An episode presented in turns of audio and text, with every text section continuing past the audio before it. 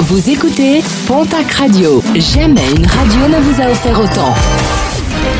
L'information locale à 9h, c'est sur Pontac Radio. Bonjour Jean-Marc Courage Sénac. Très belle matinée. Prudence dans les bois et les forêts en raison des fortes températures et d'une sécheresse importante de la végétation. Les départs de feu sont nombreux. Hier soir, un incendie a été déploré au bois d'Azette entre Gers et Pontac à la lisière d'un terrain agricole. Les pompiers ont été rapidement mobilisés pour circonscrire le sinistre.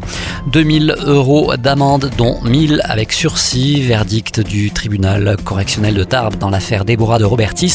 L'artiste luxembourgeoise était poursuivie pour s'être dénudée devant la grotte de Massabielle à Lourdes le 31 août 2018.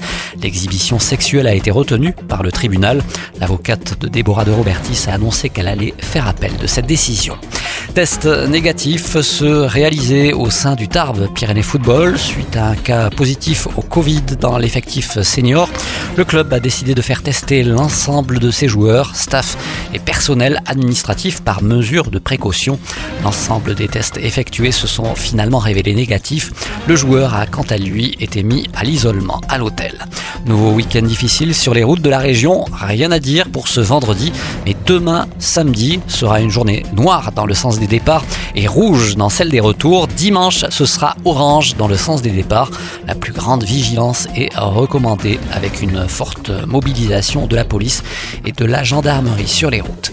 Un rappel avec une séance de ciné en plein air. La ville de Lourdes propose ce soir à 22h sur la place du Champ commun la projection gratuite du film Bohemian Rhapsody qui retrace la vie de Freddie Mercury, le chanteur du groupe Queen. Le port du masque sera obligatoire pour le public présent.